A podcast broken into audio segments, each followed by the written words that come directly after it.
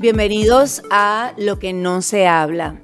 Nuestro invitado de hoy dice que ser gay no es una decisión.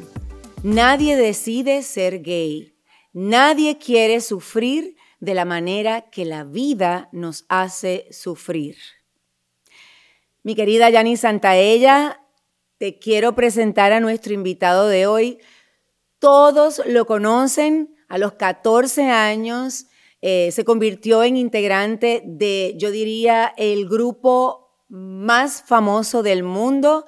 Eh, en su época, por supuesto, estoy hablando de Menudo MDO y él es Daniel René. Bienvenido, Daniel. Ay, gracias, Giselle. Hola, Janice. Hola, qué bueno que estás aquí porque tú sabes que yo te tengo un cariño muy especial y, y qué bueno que podamos conversar aquí en lo que no se habla justamente de lo que no has dicho, de esas cosas que tienes guardadas en tu corazón y que seguramente muchas personas están eh, también deseosos de poder gritar a los cuatro vientos, pero por miedo, eh, por vergüenza, a lo mejor no lo hacen. Eh, tú dices que ser gay no es una decisión. No, es que 100% no es una decisión y creo que por, por años em, nuestra, bueno, mis padres, voy a hablar de mí, ¿no? Mis padres em, con, los, con las herramientas que, que tienen, pocos o, más, o muchos, bueno, las herramientas que la vida les han dado, ¿no? Eh, mami siendo católica cubana, papi siendo judío y gringo, súper eh, liberal, liberal completamente. Em, la hermana de mi papá es lesbiana y nunca le importó mucho a papi. ¿O oh, no? Em, no, a papi no. no. Lo único que él quería era que, que como todos los hijos, ¿no? Que, que, que yo me cuidara. Okay. And that's it. Em, que, que, haga buenas decisiones para mí, eh, que me mantenga eh, sano y, y, como cualquier padre por sus hijos. Pero alguna vez ella te invitó a hacer algo diferente, porque tú sabes que la gente siempre dice, no te juntes con esa mujer que es lesbiana o con aquel que es gay porque se te pega, porque te van a meter cosas en la cabeza. Esa fue mami. Ah. Mami toda la vida. Y, no conociendo, por ejemplo, no conociendo mucho la historia de Menudo, cuando me meten en el grupo de Menudo, eh, mami es profesora, papi es abogado, nada que ver con la farándula, no veían ni mucho televisión, no sabían, sabían quiénes eran Menudo, ¿no? Más, mami que papi, pero no, no sabían de la historia verdadera detrás de eh, el señor, el, el, el, creador. Em, Edgardo. Edgardo y, y, todo el, lío que pasó, ¿no? Y, y toda la historia.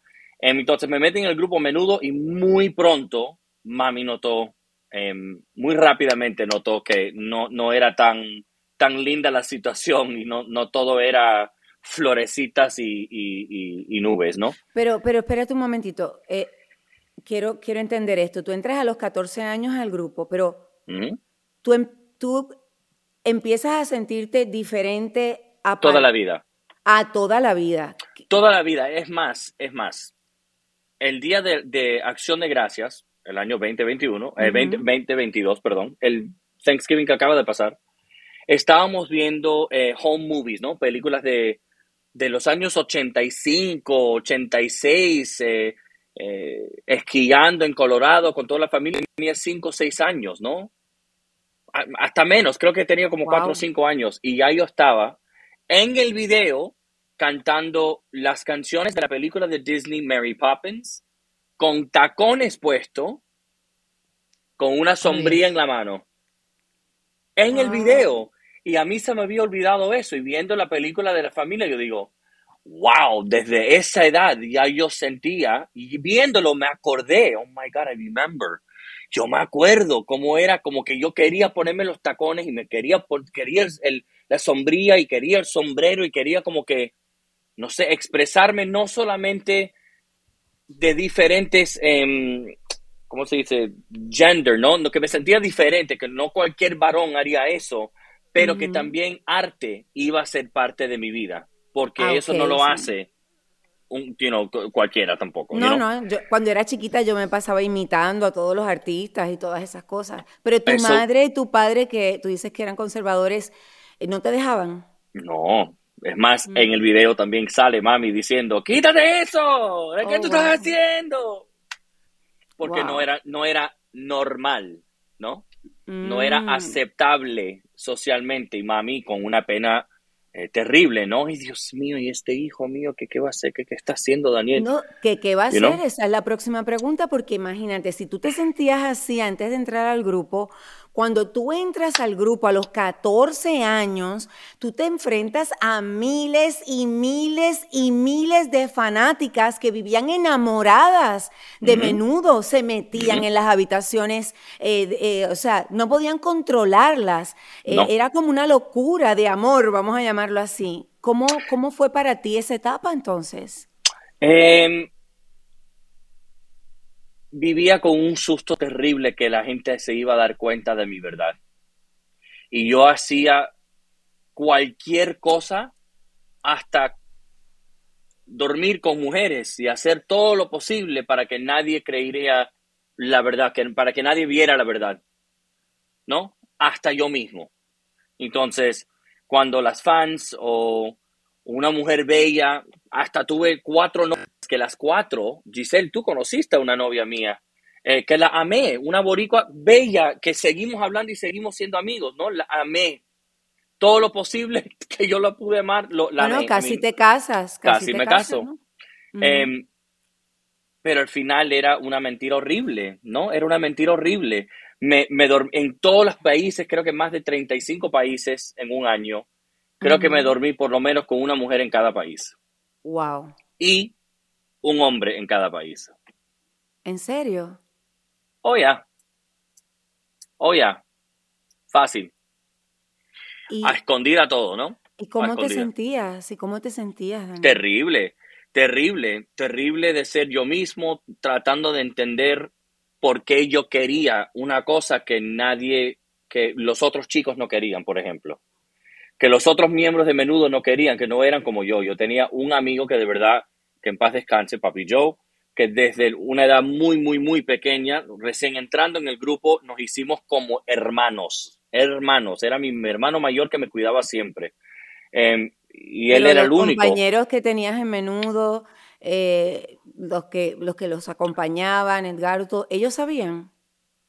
No por mi boca, pero no eran tontos.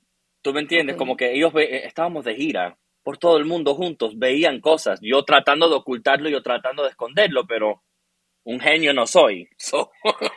lo veían, lo veían. Wow. Eh, eh, Janice, yo estoy aquí conversando, pero te siento que quieres decirle algo. Ok, Daniel, primero gracias porque a través no solo de mi parte, sino tengo un centro con coaches, con terapeutas, hemos ayudado y a lo largo de mi, de mi carrera me ha tocado acompañar este proceso que empieza en una edad muy temprana y que como adolescente se vive una etapa muy oscura.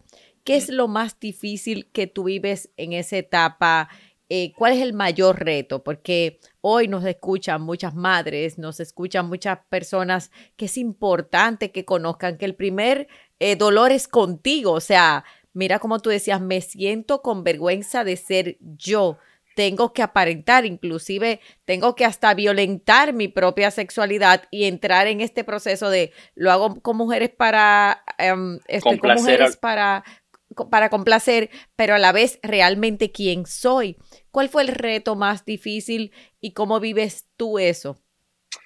Creo que como cualquier niño o niña eh, chiquita o joven, queremos em, hacer que nuestros padres se sientan orgullosos de nosotros. Y soy adoptado. Y no, no es que sea peor o mejor o más fácil o más difícil para mí siendo adoptado. Pero era un reto mayor. Pero era un reto mayor para mí que mis padres me aceptaran y que yo fuera el hijo que ellos quieren que sea. Imagínate. Em, y nunca lo fui. Con la fama, con el talento, con la voz, con, el, con la carrera de ser modelo, con la carrera de ser actor, con la carrera, con la carrera de ser cantante, con todas las disqueras que me firmaron, la plata y la... nada, ¿No mejoró la relación con tu, con tu mamá? Es que nada comparaba a como al, al, al, pena, a la pena que sentía mami de yo ser homosexual. Wow, y cuando tuviste eh, tu primera pareja, ¿cuándo tú, tú tienes tu primera pareja oficial que la gente sabe? ¿Cuándo, cuándo oh, ocurre eso? Que, la gente, que yo públicamente hablé de ser gay. No, no, no, a tu, que la gente, tu familia, tu mamá, tu papá. Juntos, lo hice juntos con el mundo. Juntos con el mundo. Y eso fue hace casi cuatro años. O sea, ¿qué edad tenías? O sea, estamos hablando de ese chico de 14 años que todavía lo... 38, 37, casi 38 años tenía. Y ese no sentirte suficiente, porque es como no soy suficiente para la expectativa de mamá. O sea, tengo la fama, tengo todo, lo alcancé, todos querían o todos alguna vez han querido ser tú. ¿Qué se siente dentro de ti y qué te hace llevar a este punto? Dice, mira, no más ahora entramos en otra etapa de mi vida. Por el, por el hecho de que yo nunca me sentí suficiente para mami, ni papapi, ni mucho menos para mí mismo. Cuando primera vez me ofrecen drogas, yo dije, ok, lo hago. Y a los 29 años, el día que cumplí 30 años, probé mi, una droga que casi me lleva a morir. Em, el día de mi cumpleaños cumpliendo 30 años. Vamos a, vamos, te voy a, te voy a poner como que en, en, el, en, el, en el papel, ¿no? En, el episodio de, ese, de esa noche. Cumplí los 30 años, mi pareja de 6 años, Adolfo Aguilar, em, que es un presentador de Perú bastante conocido, em, y ahora lo hablamos públicamente los dos, no hay ningún problema. Eh, lo sigo amando mucho, lo quiero mucho, somos hermanos, pero me dejó porque ya yo estaba hundiéndome. Me dejó. Mi familia ya no me estaba hablando, solo por ser homosexual. Ya no me, ya no me hablaba mi hermana, mi, mi papá, mi, mi mamá, mi, mis tías, mis primos, como que me había separado tanto de la familia por querer esconder quién yo quería ser y quién yo era y esta relación con Adolfo y a la misma vez porque no quería, ni, no, quería pelear con mi familia. Ya, ya me cansé de estar peleando, de, estar gritando, de estar en este me odio, me odio, me odio, porque yo no, nunca me sentí suficiente, no, nunca me sentí el hijo que yo pensé que ellos merecían. Entonces me sentí, me sentí así. Entonces el día que cumplo 30 años, el sheriff, el, ¿cómo se, no sé cómo decirlo en español, el sheriff de Miami Dade Police, ¿ok? Me ofrece una droga horrible, que prefiero ni nombrarlo, pero una droga horrible con una jeringuilla. Em, y lo usé. Y desde los, el día que cumplí 30 años hasta el 36 años, vamos a poner, usé esa droga todos los días de mi vida, sobredosis dos veces, casi pierdo el brazo. Eh, pues tú estás hablando de heroína. No. Pero para mí peor para mí peor. Um, it's, it's, it's really bad, especialmente en el mundo homosexual, donde con esta droga, la, el, ese pena que uno siente por ser gay, cuando uno quiere tener una relación hasta con tu pareja, no, no ser loco, you know, estando con miles de personas, no, no, estando responsable con tu pareja, uno, se, uno siente una pena horrible. Imagínate que toda la vida te están diciendo que vas al infierno. Toda la vida estás haciendo algo feo, estás haciendo algo malo. Cuando viene el momento de, hacer, de ser íntimo con tu pareja, uno siente que uno está haciendo una cosa horrible. Claro. No puedes tener um, intimacy, ¿cómo se dice? intimidad. intimidad. No sientes esa intimidad que una pareja normal siente como que naturalmente. Claro. No te la mereces, no puedes. Te culpable. No, no, no, te sientes horriblemente culpable. Es como un asco. ¿Por qué quiero esto en mi vida? Entonces, esta este droga. castigo, seguramente pensarías. Entonces, esta droga te quita todo ese pena. Te quita todo. Y no piensas en nada. Entonces, ¿qué, qué tú crees? Bueno, Daniel, y, y, y tú desde niño sufriendo, me imagino que viste en eso la posibilidad de tener un poco de descanso en la presión, la angustia, el sufrimiento que habías vivido constantemente, día por día. Eso se dice fácil, pero debe haber sido horrible. Horrible ni es la palabra. No tengo ni la palabra para describir. Entonces, en el momento de ya eh, tocar fondo y empezar esta droga y este proceso, era como que, bueno, hasta aquí me quedé. Voy a morir usando, voy, voy a morir en un cuarto chiquito haciendo droga, solito, sin nadie. ¿Tú no, nunca pensaste que a lo mejor tu mamá, a lo mejor no era que no te quería, pero yo a veces pienso que hay muchas madres que le tienen pánico a la palabra homosexualidad porque algunas quizás por el que dirán, pero yo como madre pensaría que a lo mejor lo que ellas sienten es miedo porque piensan en lo difícil que puede resultar la vida para ese ser que tanto quieren. Sí, no, es que 100% creo que es eso. Creo que no solamente era pena porque mami tenía, tenemos primos que también son gay. la hermana, mi tía, la hermana de mi papá, gay mm, también. Claro que es lesbiana. Eh, mami era decorador por un tiempo, por 10 años mami tuvo una compañía de decorar casas. Su partner, su business partner era un hombre gay también. Como que no, no era que le molestaba el hecho de la homosexualidad, era el hecho de que qué vida más difícil está escogiendo mm. mi hijo. Claro. ¿Qué tú crees de eso, Janice? Porque, eh, o sea, y aquí quiero aprovechar, Daniel, porque no quiero ir a la próxima etapa sin que, sin que Janice, eh, hablemos de... Yo siempre pienso como tú que uno hace lo mejor con lo que uno tiene, ¿no? Con las, posibilidades. Pero, por ejemplo, el la manera en la que ella afrontó toda esta situación, su mamá y su papá, y, ese miedo que el mismo Daniel reconoce en su madre porque tenía pánico de lo que le iba a pasar a él. ¿Cómo lo puede manejar una mamá? Ok, mira, todas las madres, eh, y Daniel te lo voy a decir con todo el amor del mundo, tenemos lo que se llama cuando tenemos un hijo una expectativa. Y eso es muy natural, muy normal, muy lo que pasa es que cuando nos hacemos presos de esas expectativas por lo moral, la, la religión, la... Ella dejó de ver a su hijo y empezó a ver su, su propio sufrimiento.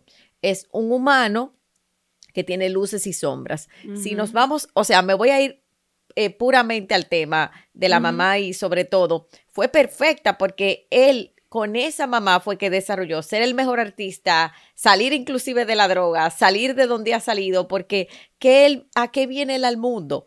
La próxima etapa de él es romper las expectativas de lo cuadrado. ¿Qué es lo cuadrado? Eh, esa mamá posiblemente con este, este sistema de si no es eh, heterosexual, si no es straight, no lo quiero. Y eso es parte de la misión de vida que viene un hijo. Ahora, ¿qué es el motor para cada madre. Cada madre necesita hacer el duelo de su hijo perfecto. Porque cuando tengo un, esto va para las madres. Yo tenía un hijo perfecto en mi cabeza que era el hijo educativo. Me salió un hijo más outgoing, más comunicativo. Entonces, cuando yo quito y pierdo ese hijo perfecto, empiezo a conectar con mi hijo o con nuestros hijos. Entonces, eso es parte de la humanización de un padre o una madre. Ahora, viéndolo desde el hijo, eh, desde los 17 años, necesitamos empezar a aprender, en el caso de Daniel, que tiene un reto mayor por ser adoptado, porque ¿qué pasa? Es como yo tengo que merecerme este espacio que me han concedido. Porque en el sorteo de niños, en, e, exacto, me ganaron a mí. Me ganaron a mí y tengo el tema de que mi papá y mi mamá biológico pasó tal situación, entonces yo tengo que ganarme ese espacio. Entonces, parte del elemento de vida de Daniel es decir ahora, no tengo que ganarme nada, que es parte de su victoria ahora. No tengo que ganármelo, porque cuando en una familia, la familia perfecta, ustedes saben que la familia perfecta se, se equipara, se compara a la familia de un adicto. Porque en la familia perfecta lo primero que hay es una evasión de la humanidad, una evasión del fallo. Tú tienes que ser de esta manera. Y el tengo que ser es una de las, y el tengo y el debo es una de las cárceles más grandes que nos lleva inclusive a adicciones, a enfermedades mentales, o sea, el tema de Daniel tiene que ver en parte con la homosexualidad. Tiene que, pero él es, él es, eso no se escoge, no se decide, él es. Entonces, en esa situación, em, él lo que está es buscando cómo voy a ser suficiente. Ahora, como ya estoy rechazado para esa parte, es como si fuera una rendición que la hacen el mismo. O sea, ¿qué culpa tengo yo? Pero es como yo tengo algo malo y empiezo a sentirme defectuoso. Y es parte de lo que nuestros hijos atraviesan cuando pasan por las expectativas de los padres. Que saben que un hijo siempre va a querer complacer a su papá y a su mamá hasta que sana. ¿Cuál es el siguiente proceso? que a partir de los 17 años, y como él dice y lo hemos hablado, buscar ayuda, porque necesitamos dejar de ser víctimas de ese proceso de papá y mamá y evolucionar, que es lo que ya él está haciendo ahora como un icono, como un icono ejemplo de poder y sanar ese proceso, porque no es fácil. Yo creo que tienes toda la razón, by the way, y todo lo que has dicho es 100% verdad. Em, y me identifico full. Es que la verdad es que, mira, yo creo que mami y papi hicieron lo mejor que pudieron, ¿no? Pero lo que hicieron mal, mal hecho, si, si me atrevo a decirlo, es que no hicieron la decisión internamente ellos que pase lo que pase, iban a querer a su hijo. Y eso es una decisión. Eso sí es una decisión. Eso es una decisión. Tú se lo has dicho a ellos. 100%. Yo que no tengo ni una pela, ni un pelo en la lengua, ni uno me queda. Yo, claro que se lo he dicho. Y, lo, y lo bueno es que tú eres el maestro que los está invitando a evolucionar. Ahora te voy a decir algo hermoso, Daniel. Mira, quizás no estás pudiendo evolucionar a tus padres, pero estoy segura que estás evolucionando a muchos padres. Hoy mismo estás evolucionando a muchos padres. Y parte de esa misión de ser un ícono, de, de levantarte de las cenizas, viene de ahí. Viene primero de tu adopción. Mm porque sobreviviste. Y cuando ellos, ellos sí te dijeron, sí te amo a su manera. Y segundo, viene de ese proceso de tengo que demostrar y es cambiar ese demostrar a lo que estás haciendo ahora, a vivir. A mí me inquieta mucho y yo quiero, de verdad, porque a cada padre que muchas veces inconscientemente exponemos a nuestros hijos a las drogas, exponemos a nuestros hijos a la sexualidad ¿En qué momento te levantas tú de ese, de ese proceso de la, de la adicción? Porque, wow, o sea, ¿qué hace que tú salgas de ahí? Porque eso es un súper proceso. Hace unos minutos yo estaba acá mirando por acá porque quería compartir con ustedes algo. Y no se asusten, por favor. Ok. No, no. ¿Quién es ese? ¿Ese oh my God. That was me. Eso fui yo hace casi seis años. Hace casi cinco años. Oh my God, Daniel. so, mi, si, si, yo pudiera dejar un mensaje, ¿no? Para, para, primero voy a dejar algo dicho para cualquier varón, mujer, trans, alguien que está confundido, que todavía no, no, no sabe quién quiere ser, pero se siente algo diferente. Acá te va. Dar, darme a mí un chance para yo encontrarme primero y ver qué quería era una cosa que nunca me di, nunca me di la oportunidad.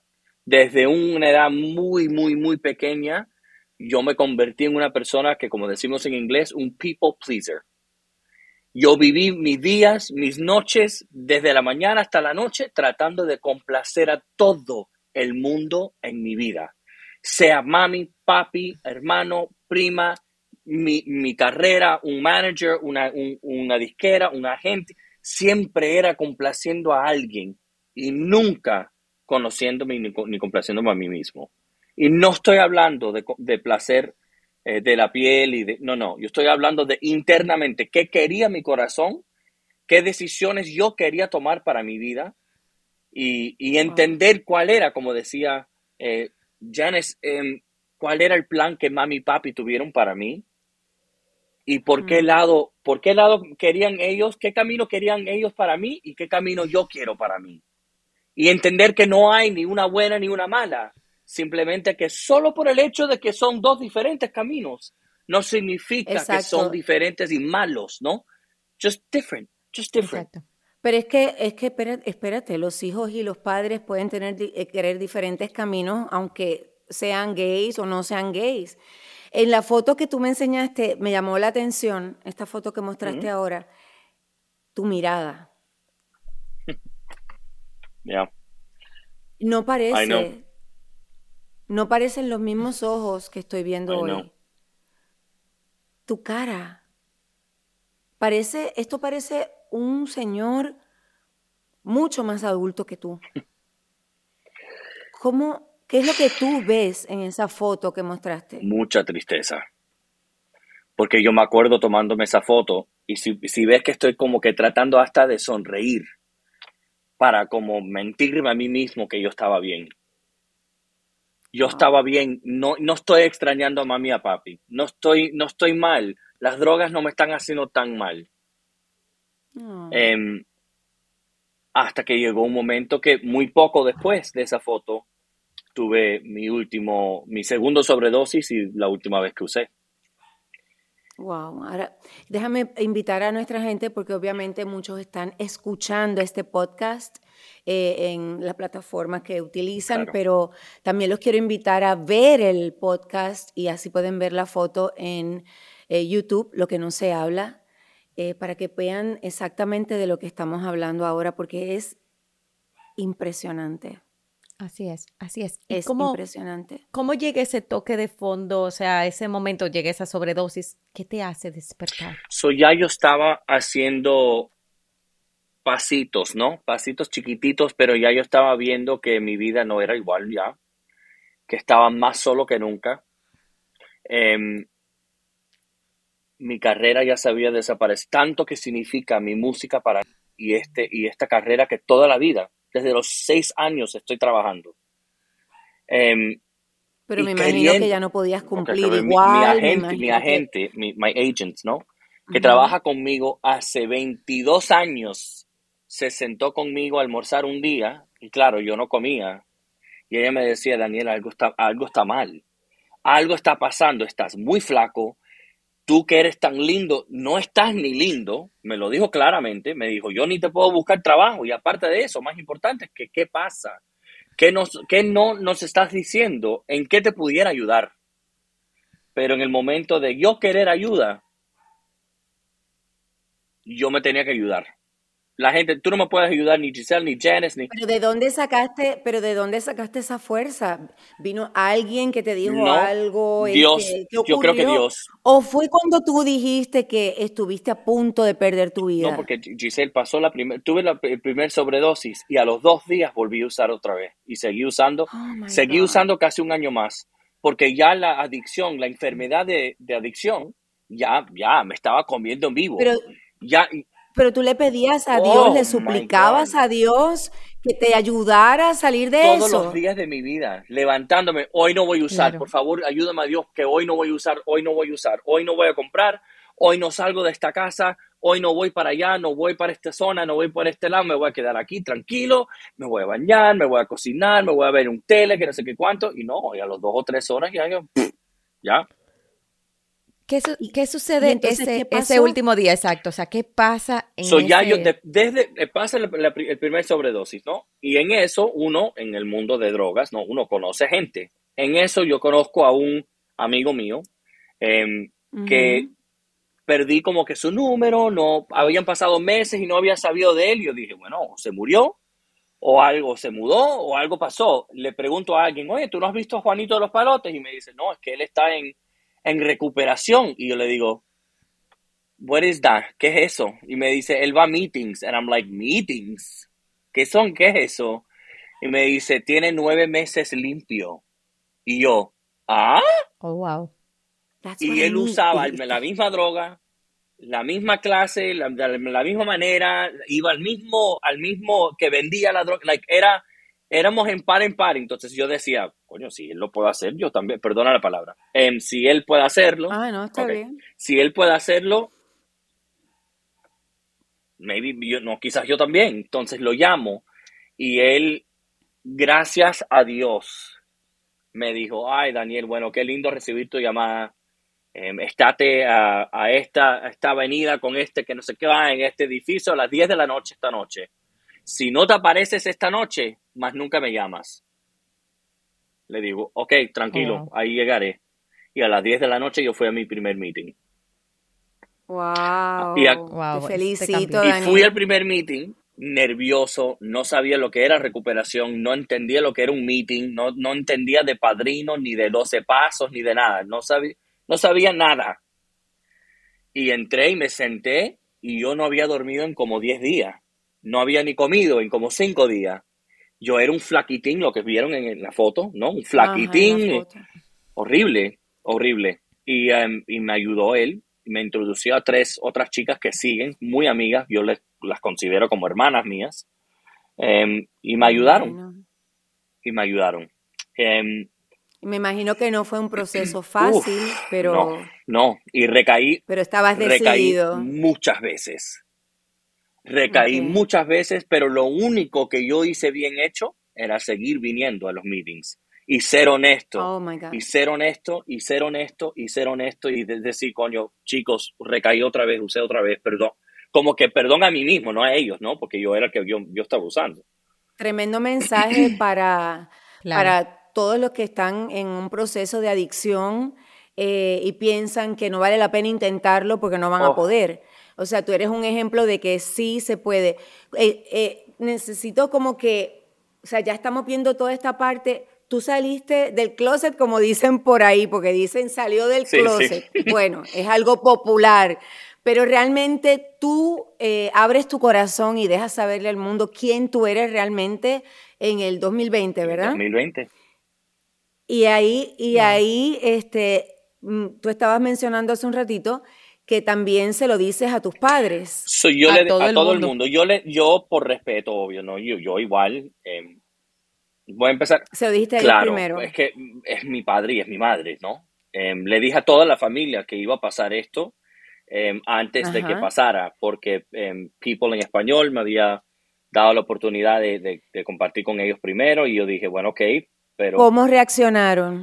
Eh, la, la, el resto de la familia estaban como que, bueno, it's your decision, es tu decisión. Como que no estaban súper feliz, pero tampoco como que no, no te queremos más, como que, oh, oh no, mami, pero mami, mami, mami me dice, em, me vas a hacer mucho daño si tú haces eso públicamente. Y yo, pero ¿por qué te afecta tanto a ti, mami? Si te estoy diciendo que yo estoy bien, estoy limpio, estoy contento, ya yo estaba en mi relación con, con, con Ryan, con quien me voy a casar al fin de este año. Eh, le digo, estoy feliz, estoy tranquilo, estoy limpio de las drogas, estoy, estoy con gente buena en mi vida, estoy trabajando de nuevo en mi programa de televisión en HBO, estoy como que con las cosas ya, ya estoy viendo la luz en un, en un tunnel oscuro, ¿tú me entiendes? Como que ya estoy viendo las cosas lindas. Y me dice, sí, pero yo no quisiera que tú dijeras eso en público, me vas a hacer mucho daño. Sin embargo, lo hiciste. Sin embargo, lo hice. ¿Por qué? Y te voy a explicar por qué. Gracias a recuperación, a mi padrino, a mi familia, como decir mi mejor amiga, eh, Cristín Preciado, con quien ella ha estado a mi lado 23 años, ha sido mi mejor amiga. Em, y trabaja conmigo, o sea, va de viaje conmigo, va de gira conmigo. Gracias a ella, como que la considero como hermana, gracias a mi pareja, Ryan Demir, y gracias a, Recuperación y la gente de Recuperación, entendí una cosa muy importante. Yo puedo amar a mami y a papi. Puedo quererlos, aunque ellos no saben amarme de la manera que merezco ser amado. Ser amado. E, exacto. Ah. Te lo dije a ti, Giselle, una vez, y eso es, eso es mi my motto, literal. Y el día que mi padrino me lo dijo, yo dije, era como que, wait, aunque ellos no me quieran de la manera que yo merezco ser querido, yo igual puedo quererlo. No tengo que estar con peos mentales y andando en, en, esta, en una guerra mental todo el día. Uy, y como que sentí una paz internamente así. Especta ¿Y tú sabes qué? Me atrevo a decirte, y después, Janice, vamos a terminar con un mensaje final, pero yo me atrevo a decirte que esa actitud tuya debe tener algo que ver con lo que me contaste la última vez que conversamos tú y yo, que tu madre poco a poco estaba abriendo su corazón y estaba mejor. No sé cómo está ahora. Me gustaría saber cómo está la relación de ustedes ahora, eh, eh, qué ha pasado, que me lo cuentes rapidito y cuál es tu mensaje para ella y para tantas otras personas que están o han estado en una situación como la tuya. So, mi relación con mami en los últimos seis meses ha cambiado de noche a día. Es, es otra persona. Es una madre que yo nunca conocí. Es una mujer que nunca conocí. Y también ella está conociendo un hombre, un hijo que nunca conoció. Em, Qué hermoso. Creo que entre los dos nos hemos dado la oportunidad de conocernos como que de cero. Olvidar del pasado, olvidar del drama, olvidar de las reglas que ella quizás desde niña en Cuba, por ser tan religiosa, católica, y esas reglas que de verdad creo que estaban como que aguantándola un poco, em, se han quedado como que al lado un poquitico, ¿no? Porque era tener relación con su hijo o no tener relación con su hijo. Pero mi vida iba a seguir y su vida iba a seguir, ¿no? Em, mami tuvo, mami está enfermita, em, está mayor, pero en eso me dio la oportunidad, no me gusta que está enfermita, pero sí me gusta que me dio la oportunidad Dios de ser el hijo que yo siempre quise ser para ella y para papi también. Mm. Em, y enseñarles que recuperación y hacer mejores decisiones para mí no solamente son em, para mí, es más, es más que nada para mi familia y para la gente a mi alrededor. Em, ¿Cómo te sientes con eso? ¿Cómo te sientes? Yo sé que dices que obviamente no estás contento con su enfermedad, pero, pero ¿qué te dice tu corazón? ¿Hay el resentimiento? ¿Hay dolor? Cuando tú ves a tu mamá en un hospital por casi tres meses sin poder caminar, tratando de ayudarla con terapia a volver a caminar, esas cosas infantiles ya no importan. Eh, solamente una cosa importa, hijo, madre. That's it. Ok. Daniel, ¿qué te quieres reconocer a ti de este gran proceso, a ti, eh, de esta vivencia? ¿Qué te reconoces a ti mismo de aquel chico que fue, que los 14, que los 20, que los 30, que, los, que hoy, ¿qué te reconoces? Yo, a mí se me hizo mucho, muy difícil por años no verme en un espejo y querer a la persona que yo veía. Hoy en día ya no es, no es el caso. Em, no soy perfecto, nunca quiero ser perfecto. Em, no soy un hombre, el mejor hombre del mundo, pero soy buen hombre. Y me estoy dando la oportunidad de seguir trabajando en mí para poder ser la mejor versión de mí cada día. Qué lindo, qué bello. Ok, y me ha encantado algo que has dicho, y es eso, puedo amar a mis padres aunque no esté en acuerdo con ellos.